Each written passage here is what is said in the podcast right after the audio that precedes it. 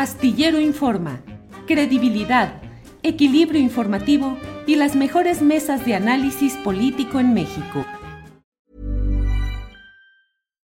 Millions of people have lost weight with personalized plans from Noom, like Evan, who can't stand salads and still lost 50 pounds.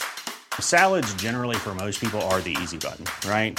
For me, that wasn't an option. I never really was a salad guy. That's just not who I am. But Noom worked for me. Get your personalized plan today at Noom.com. Real Noom user compensated to provide their story. In four weeks, the typical Noom user can expect to lose one to two pounds per week. Individual results may vary. It's that time of the year. Your vacation is coming up. You can already hear the beach waves, feel the warm breeze, relax, and think about work. You really, really want it all to work out while you're away. Monday.com gives you and the team that peace of mind. When all work is on one platform and everyone's in sync, things just flow wherever you are. Tap the banner to go to Monday.com.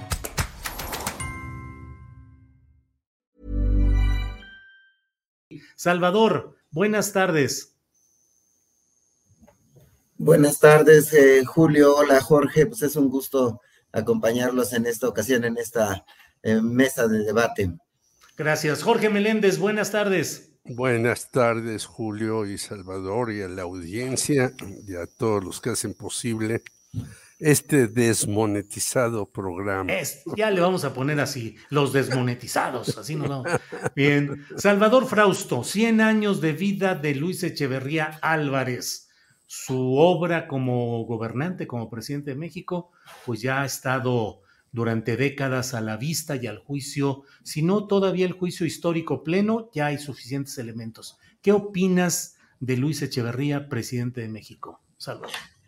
Así es, Julio. Bueno, pues eh, Luis Echeverría eh, está cumpliendo 100 años, es eh, impresionante eh, los años de vida que ha tenido este expresidente de México, que sin duda pasará a la historia, eh, pues por hechos eh, trágicos como la, la, masacre de los estudiantes del 68, el halconazo a principios de los años 70 y por la persecución a los activistas o eh, personas inmiscuidas en la llamada guerra sucia. A mí me llama la atención en el caso de este personaje, es uno de los expresidentes más odiados por los mexicanos, más eh, arrinconados por la historia, lleva pues, más o menos la mitad de su vida eh, guardado, escondido, sin poder hacer una vida pública eh, abierta, debido a que pues, los mexicanos le, le, cobramos esos tres hechos, además de algunos otros,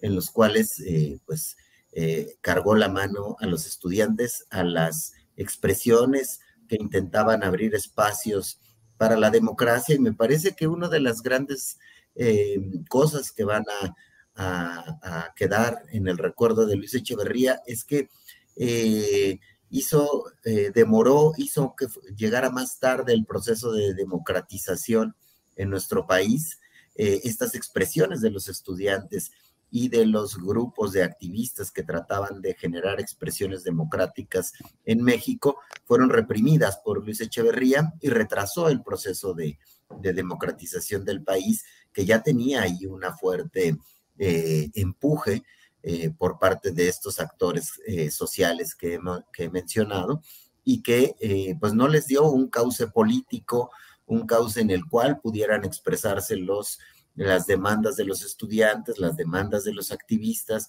la de, las demandas de eh, los personajes, de campesinos, de, gente que trataba de participar en la discusión del espacio público.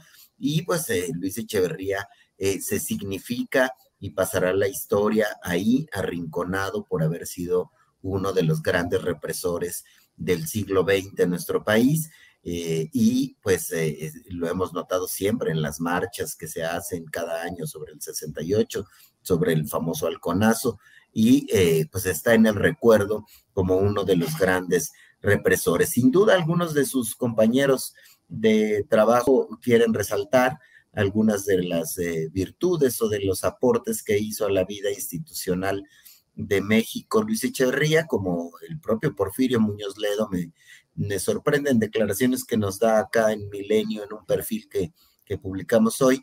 Eh, Porfirio, que fue secretario del Trabajo con eh, Luis Echeverría, pide que se busque eh, mirar al, personaje de otra manera y, resalta algunas de sus, de sus aportaciones, como por ejemplo que era muy poderoso, podía irse de viaje y por teléfono estar contratando, controlando la sucesión presidencial, o que pudo aguantar la presión del ejército, dicen otros de sus biógrafos, eh, cuando trataron de moverlo de la candidatura presidencial, cuando Gustavo Díaz Ordaz ya tenía decidido que Luis Echeverría sería el candidato y empezaba a moverse por algunos estados del país promoviendo su candidatura, em, eh, Gustavo Díaz Ordaz eh, detuvo, mantuvo la candidatura de Luis Echeverría y lo mantiene hasta llegar a la presidencia, aunque después, pues, eh, por lo que cuentan los biógrafos, no tuvieron una, una buena relación y lo marginó Luis Echeverría a su ex jefe Gustavo Díaz Ordaz. Pero bueno, pues hay algunos aportes. Em, en el caso de Echeverría, por ejemplo, creó los SH, el Infonavit, la Profeco, el Fondo de Cultura Económica, la UAM, el CONACIT, tiene alguna dimensión social y alguna dimensión en, empujar algunas instituciones que son importantes para el país, pero no alcanza, no alcanza esas aportaciones, ni siquiera lo folclórico de poner aguas de Jamaica en las reuniones políticas en vez de vino y ese tipo de cosas no alcanzan eh, porque el tamaño del daño a la democracia que hizo al reprimir estos eh, eventos, pues son lo que terminará significándolo como uno de los eh, expresidentes o presidentes más represores de nuestro país, eh, Julio. Bien, gracias, Salvador Frausto. Jorge Meléndez, ¿qué opinas sobre Luis Echeverría Álvarez, quien fue presidente de México de 1970 a 1976? ¿Qué opinas de esa figura que hoy cumple 100 años, Jorge Meléndez? Pues un hombre, como ya lo ha planteado Salvador Frausto, pero me parece que terriblemente falso con todo lo que hacía. Voy a poner algunos otros datos que no dijo Salvador, por ejemplo, su gran residencia en donde estaba también la residencia de Porfirio Muñoz Ledo, quizás por eso Porfirio ahora eh, hace esas loas a Luis Echeverría, eran terrenos ejidales que él se los robó a los ejidatarios e hizo ahí el famoso SESTEM, este eh, centro de estudios del tercer mundo, porque él quería ser un hombre importante para la ONU, quizás hasta secretario general de la ONU. Y entonces era un nombre falso porque en 71 dijo que tampoco él había participado, en 68 lo señaló, pero después se supo todo, que el Estado Mayor Presidencial estaba metido allí por órdenes de él y demás. Y el 10 de junio destituye a Alfonso Martínez Domínguez, de la regencia de la Ciudad de México y él dijo que no tuvo nada que ver y sí estuvo metido, aparte de robarse esto. Nosotros eh, lo enjuiciamos en la famosa Fiscalía Especial para Movimientos Sociales y Políticos del pasado que encabezaba Ignacio Carrillo Prieto. Estuvo 847 días confinado de noviembre de 2006 al 26 de marzo de 2009 en su casa y lo defendió un abogado también impresentable, Juan Velázquez, que ahora dice en una entrevista con Marta Naya que la balacera en el 2 de octubre fue entre francotiradores y el ejército, sabiendo que fue realmente entre los hombres que iban de la Dirección Federal de Seguridad, que llevaban un guante blanco, y el ejército, al cual estos del guante blanco le dispararon incluso algunos soldados. Recordemos que el general Hernández Toledo salió herido de esa acción. Y Echeverría siempre se presentaba como, como un hombre que apoyaba las causas sociales, progresistas y demás, y era totalmente falso. Además, hay que recordar que entró en el rectorado de Guillermo Soberón, que a mí me espanta que algunos personajes que ahora están en la supuesta izquierda atinada hayan hecho loas de Guillermo Soberón, que fue un rector que reprimió a los estudiantes, que aplacó y acalló a los profesores porque no les dio el registro y se lo dio a una cosa que se llama APAUNAM, que hace un negocio, por cierto, muy lucrativo en sus restaurantes porque ni siquiera da notas de consumo. Y en aquella ocasión a Luis Echeverría le dieron una pedrada en un acto en donde tomó la palabra un miembro del Partido Comunista Mexicano, o más bien de la juventud, Joel Ortega Juárez. En fin, Echeverría ha estado en la mira de todos los gobiernos progresistas y a todo aquel que se le oponía se le decía que era fascista, que era la juventud del coro, que no lo dejaban hablar, y habló como nadie en la vida, como presidente, hablaba todos los días, quizás este, si hubiera habido mañaneras hubiera hablado más, pero es un eh, personaje totalmente descalificado. Después ni siquiera lo absolvieron de esto, sino le dieron ahí una eh, sentencia que dice que no había pruebas del delito. Bueno, pues, ¿cómo puede haber pruebas del delito de un criminal y los que estaban a su lado puedan decir, pues sí, hay esta prueba, esta prueba, esta prueba. Ahí vimos también el golpe a Excelsior de Julio Scherer, y por eso correctamente Scherer, junto con Carlos Monsiváis, hizo aquel famoso libro sobre el 68 y cómo estuvo metido el ejército, sobre todo el Estado Mayor Presidencial hoy desaparecido. En fin, eh, el señor Echeverría yo lo vi en una foto eh, que fue a las vacunas a la eh, ciudad universitaria. Sí, y según me enteré, lo llevó un, una persona ajena a su familia. Creo que su familia ya lo tiene ahí en silla de ruedas, no recibe a nadie.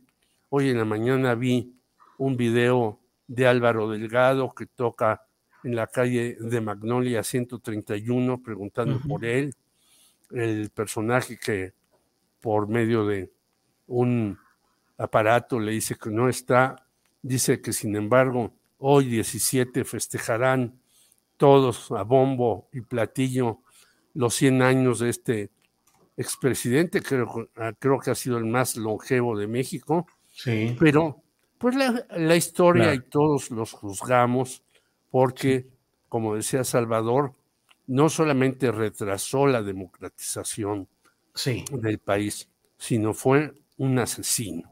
Hay que decirlo con todas sus letras, porque él fue el que orquestó el 2 de julio y el 10 de junio. Entonces no se puede tener respeto por un personaje tan siniestro, tan con tantos dobleces que ese.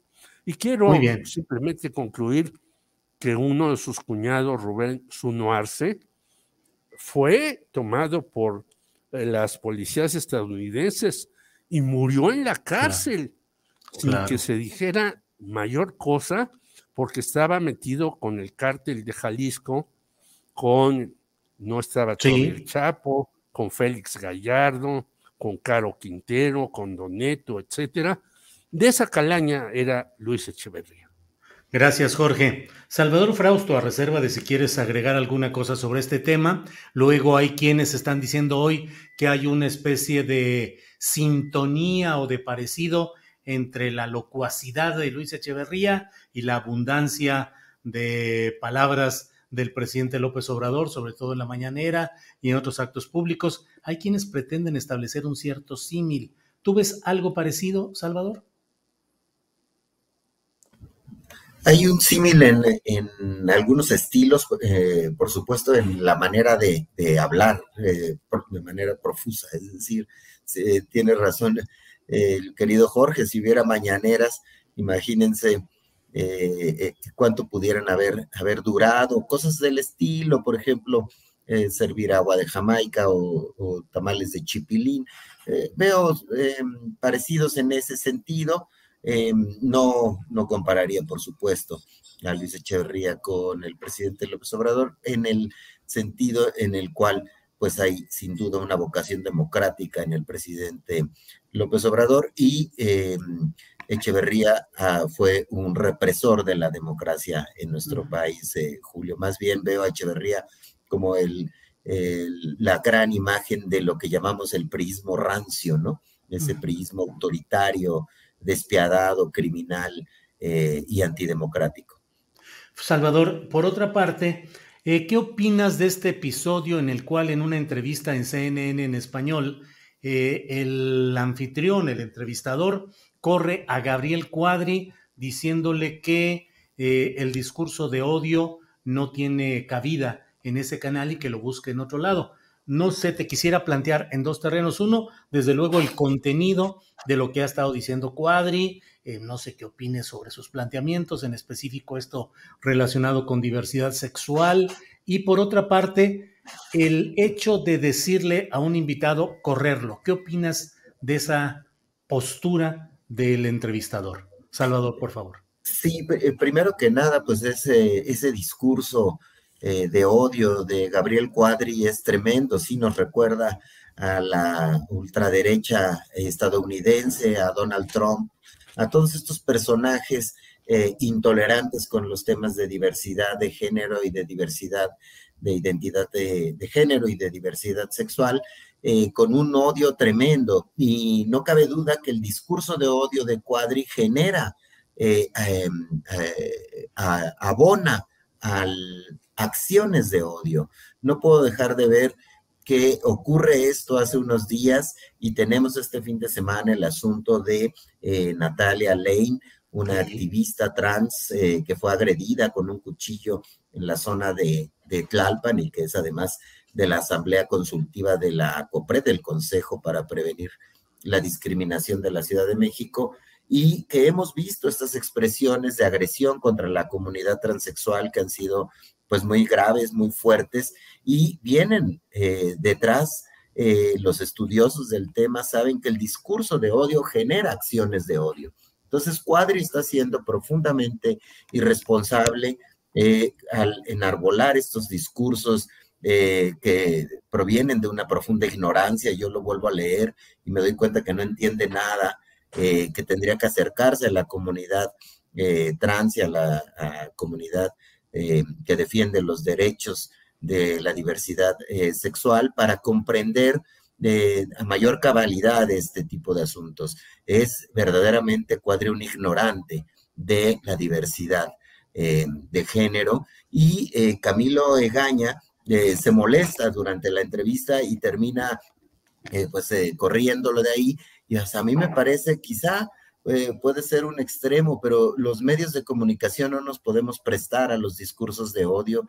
Tenemos que ser firmes en eh, la frontera, en la eh, que está la libertad de expresión, garantizarse que cada quien diga lo que piensa de manera respetuosa, pero hay una frontera cuando se violentan los derechos humanos o cuando nuestros discursos pueden generar acciones de odio contra otras personas a las que no comprendemos porque por ignorantes no conocemos de cómo opera la decisión de un eh, ser humano para eh, eh, colocarse en el, ubicarse como una persona transgénero. Entonces, más bien, ahí me parece que lo urgente es que aunque ha habido pronunciamientos de la Comisión Nacional de Derechos Humanos y del CONAPRED censurando a este personaje cuadri, un personaje ignorante, deberían ser muchísimo más enérgicos, porque el discurso de odio debe ser erradicado de nuestro país, debe ser eh, cortado de, taje, de tajo, deberían eh, a este señor Cuadri meterlo a cursos para que comprenda, que muestre buena voluntad de entender cosas que no entiende por su ignorancia. Ever catch yourself eating the same flavorless dinner three days in a row? Dreaming of something better? Well, HelloFresh is your guilt-free dream come true, baby. It's me, Kiki Palmer. Let's wake up those taste buds with hot, juicy pecan-crusted chicken or garlic butter shrimp scampi. Mm. Hello Fresh. Stop dreaming of all the delicious possibilities and dig in at HelloFresh.com. Let's get this dinner party started. Hey, it's Ryan Reynolds, and I'm here with Keith, co star of my upcoming film, If, only in theaters, May 17th. Do you want to tell people the big news? All right, I'll do it. Sign up now and you'll get unlimited for $15 a month and six months of Paramount Plus Essential Plan on us. Mintmobile.com slash switch. Upfront payment of $45 equivalent to $15 per month. Unlimited over 40 gigabytes per month. Face lower speeds. Videos at 480p. Active Mint customers by 531.24 get six months of Paramount Plus Essential Plan. Auto renews after six months. Offer ends May 31st, 2024. Separate Paramount Plus registration required. Terms and conditions apply if rated PG. Gracias, Salvador Frausto. Eh, Jorge Meléndez, ¿qué opinas de, del discurso, de los conceptos que maneja Gabriel Cuadri en este tema de diversidad sexual y por otra parte de la actitud del entrevistador que lo votó de un programa de CNN en español? Jorge, por favor. Quizá en mi intervención anterior me expresé mal, pero yo no compararía a López Obrador con las locuacidades de Luis Echeverría de ninguna manera. Yo decía que hablaba todo el tiempo porque no dejaba hablar ni a sus eh, miembros del gabinete, según me dijeron algunos que estaban en las mesas, sino él eh, peroraba y peroraba y peroraba y decía y decía. Bueno, el señor Cuadri está en esa sintonía que ha tenido siempre. Hay que recordar que a un debate que va al Instituto Federal Electoral, creo que todavía se llamaba, lo sacan en una foto viéndole la parte trasera a una de las edecanas bellísimas que contrataba el IFE para hacer ahí algunas funciones de pasar la palabra o dar documentos o recoger cosas. Segundo lugar, eh, el señor Cuadri nos dijo hace tiempo que México sería un país del primer mundo si le rebanábamos una parte del territorio y le quitábamos de nuestro país a Guerrero, Chiapas y Oaxaca, que eran unos países, perdón, unos estados totalmente atrasados y que eso atrasaba más eh, el país. Y bueno, ahí vemos que estos estados atrasados, por eso ha puesto la mira López Obrador en el, el tren Maya, etcétera. Bueno, eso decía Cuadri, pero eso no lo, ni siquiera es de autoría de él. Eso lo pronunció por primera vez Jean-Marie Córdoba, que era el asesor de Carlos Salinas de Gortari. Por lo tanto, de un francés que se siente muy importante, viene un mexicano y simplemente le da la, razón. Y luego dice este señor Cuadre, eh, eh, los transgénero rompen los elementos biológicos de las personas. Bueno, eh, no sabe ni lo que dice, está verdaderamente fuera de lugar que diga eso. Hasta en programas de televisión estadounidenses que tratan de poner las cosas en donde la justicia tiene siempre la razón, pues ya dicen que los transgéneros y demás tienen todos sus derechos adquiridos y demás. Aquí tenemos un potente, aunque sea pequeño, movimiento LGBTB y, y más. Y luego dice, dice el señor Cuadri, que los transgéneros deshumanizan a las mujeres. Entonces, pues él no, no sabe ni siquiera que es un transgénero, es un ignorante supino. Ahora, está muy en sintonía, aparte de las cuestiones que hacía antes cuando estaba en el panel, con la ultraderecha panista. Y por eso yo creo que es ahora diputado del PAN. Ahora, el conductor lo haya corrido prácticamente, pues me parece que también en, las, en los medios hay, debemos de tener un límite.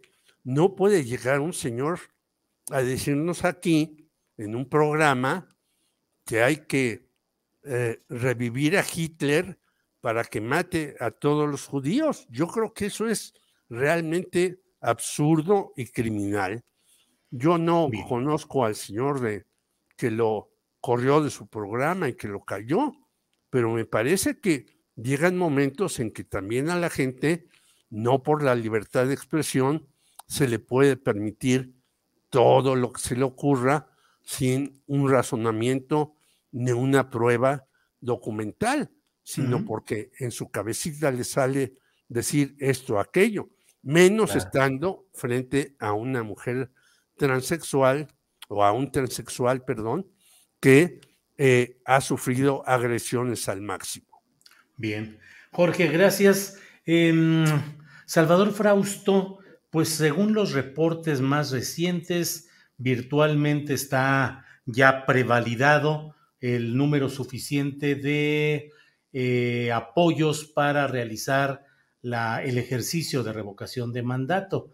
Eh, según algunas de las de los reportes lleva algo así como un poquito más del 99% ya prevalidado. Así es que virtualmente ya es un hecho y por otra parte el INE ha rechazado el plan de austeridad de López Obrador eh, o del gobierno federal y el gobierno federal dice que no habrá más dinero para ese ejercicio revocatorio. Ahí viene, ¿cómo lo ves? ¿Cómo llegará? ¿Qué expectativas tienes sobre ese ejercicio revocatorio, Salvador?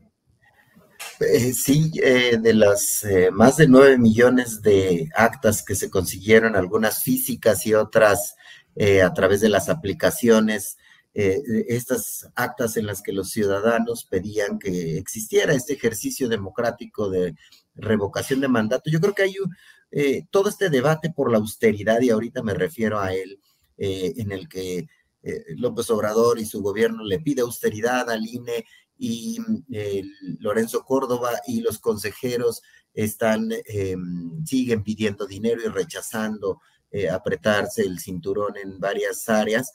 más allá que, que eso, me parece un éxito este mm, ejercicio ciudadano de conseguir firmas para buscar que se someta a consulta si el presidente continúa o no continúa en su cargo.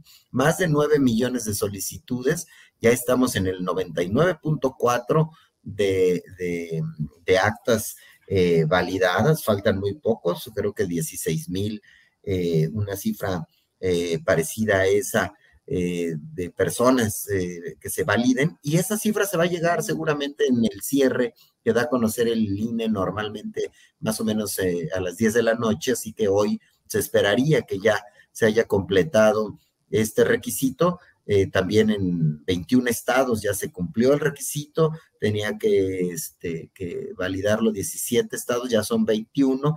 Este, entonces, va muy avanzado este ejercicio que será sano para la democracia, que se le consulte a los ciudadanos si quieren o no que continúe un presidente. Eh, podemos prever que en el caso del presidente López Obrador, si nos atenemos a las encuestas, la gente votaría porque se mantenga en el, en el cargo, pero será muy útil este tipo de ejercicios para el futuro o para aplicarlo a gobernadores o a gobernantes que la gente verdaderamente rechace por su manera de gobernar. Probablemente el presidente Peña Nieto no hubiera terminado sus sexenios si existiera un ejercicio de esta naturaleza o presidentes este, muy repudiados eh, y que puedan eh, la ciudadanía poner un correctivo a tiempo. Eh, se puede ampliar a otro tipo de, de consultas y eso habla de una democracia sana, activa, participante y tenemos también, pues bueno, el asunto de que el INE tendrá que entrarle al asunto. Ahora, ¿con cuánto dinero? Si ponen más casillas, menos casillas, ese pleito va a seguir y a mí me parece que es un pleito perdido por el INE y por sus consejeros en el sentido de que lo que están mostrando es que pelean por dinero. Pelean, no quieren reducir sus sueldos, no quieren reducir privilegios, eh, inmuebles, los, la cantidad de dinero que paga el INE por los inmuebles es grandísimo y falta imaginación a los consejeros del INE para buscar una solución. Por ejemplo, los partidos políticos, la cantidad de presupuesto que se llevan los partidos políticos de lo que le toca al INE, que son más o menos pues, casi 20 millones de pesos para 2022, más de 5 millones está ya etiquetado para los partidos políticos. ¿Por qué no hay una presión de, eh, de parte de los consejeros a que la reducción del dinero vaya hacia los partidos políticos. Eh, sí, la cantidad de dinero que podrían ahorrar en salarios y aguinaldos y asesores y demás, a lo mejor es poquita, pero es, pero no se quieren montar en el discurso de la austeridad y ese, ese tema mantiene tensa la relación entre el gobierno de López Obrador y los consejeros eh, del INE y bueno, vamos a seguir viendo esa, esa tensión fuerte en lo que viene, ¿no?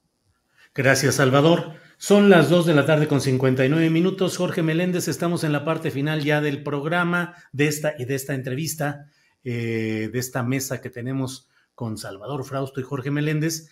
Eh, Jorge, ¿qué opinas de este tema del revocatorio que ya viene a nivel federal y que, bueno, no se necesita ningún sombrero de mago ni bola de cristal para saber que no habrá revocación de mandato del presidente López Obrador, sino que es un ejercicio para implantar, para establecer un proceso que puede revocar mandatos. Aquí estamos en lo federal. También se va a poder hacer en lo estatal conforme se vayan dando los ajustes correspondientes, también después de los primeros tres años de gobierno en los estados. Híjole, Jorge, en los estados habría fiesta en muchos lugares si pudiesen contar con la posibilidad de votar a tiempo a tanto impresentable y dañino que hay en los estados. ¿Cómo ves este tema, Jorge? Pues esto último que acabo de decir es lo fundamental y a lo que le tienen miedo muchísimos. No solamente al asunto del observador, que obviamente yo no veo quién le haga eh, contrapeso los que le hacían contrapeso al principio, recordemos Gustavo de Hoyos y todos ellos, después dijeron, no, no, no, ya no nos metemos, porque Gustavo de Hoyos dijo, aceptemos el reto y saquemos a López Obrador en tres años. Viendo la aceptación que tiene 60, 70%, yo he leído algunas encuestas de 70%, López Obrador, pues ni de lejos le van a hacer sombra. Es más, ellos se van seguramente a hacer a un lado. Pero como una patada inicial en un partido, esto va a traer consecuencias después en muchos otros partidos. Y eso es a lo que le tienen miedo. Y le tienen miedo también, y cito al señor Ciro Ungayama, el gobierno no se puede meter con el INE, dice el señor Ciro Murayama. Es decir, ellos pueden hacer lo que les dé la gana internamente, tener toda una serie de locales. Eh, va a haber este año seis elecciones y va a haber 32 eh, institutos en el país que cobran también dinero y demás. No se les baja el presupuesto a los partidos políticos por nada del mundo, al contrario, se les aumenta cada vez más, a pesar de las trapacerías que hay en todos los partidos, a pesar de las broncas por el dinero. Ya vimos el caso de la señora Jacob Polemski dentro de Morena, pero muchos más. Por lo tanto, yo creo que va a ser otro estrella y afloja entre el gobierno federal, algunos legisladores y el INE, pero esto va y eso les va a causar horror a muchas personas, no solamente a nivel federal, sino en los estados donde van a poder entrar a este ejercicio y que se van a poner a temblar los Cuauhtémoc Blancos o todos estos personajes que están realmente en una situación terrible dentro de su estado y que los quieren sacar a como de lugar y la gente no puede. Creo que ese es en el fondo el asunto, la, el ejemplo que va a surgir de aquí. Bien, Jorge, muchas gracias. Bueno, pues son las dos de las tres de la tarde con tres minutos y estamos aquí en Astillero Informa. Salvador, muchas gracias a reserva de lo que desees agregar. Gracias por esta ocasión. Buenas tardes, Salvador. Muchas gracias, eh, Julio. Muchas gracias. Ha sido un gran gusto como siempre. También muchos saludos a Jorge. Solo subrayar que el enfoque interesante de lo de la revocación de mandato es lo que decía eh, Jorge y tú al, al final los Cuauhtémoc Blanco, los Cabeza de Vaca, los Javier Duarte, esos son los que hay que detener antes de, eh, a tiempo. Y ese tipo de ejercicios son bien útiles para esa para la democracia de nuestro país. Abrazo para todos y también para la para el auditorio. Gracias, Salvador Frausto. Jorge Meléndez, gracias y buenas tardes. Buenas tardes, que no te desmoneticen porque entonces Ahí sí, no como en el señor de CNN, ahí sí es grave que por decir cosas fundamentales, otros poderes quieran acallar las voces libres que hay en este espacio. Gracias, Jorge, muy amable. Que estén bien y nos vemos próximamente. Gracias, Salvador y Jorge. Hasta luego. Un abrazo a los dos y a la audiencia. Gracias. Ever catch yourself eating the same flavorless dinner three days in a row? Dreaming of something better? Well, HelloFresh is your guilt-free dream come true, baby. It's me, Kiki Palmer. Let's wake up those taste buds with hot, juicy pecan-crusted chicken or garlic butter shrimp scampi. Mm. Hello Fresh. Stop dreaming of all the delicious possibilities and dig in at HelloFresh.com. Let's get this dinner party started. Hola, buenos días, mi pana. Buenos días, bienvenido a Sherwin Williams. ¡Ey! ¿Qué onda, compadre? ¿Qué onda? Ya tengo lista la pintura que ordenaste en el ProPlus app. Con más de 6.000 representantes en nuestras tiendas listos para atenderte en tu idioma y beneficios para contratistas que encontrarás en aliadopro.com. En Sherwin Williams somos el aliado del PRO.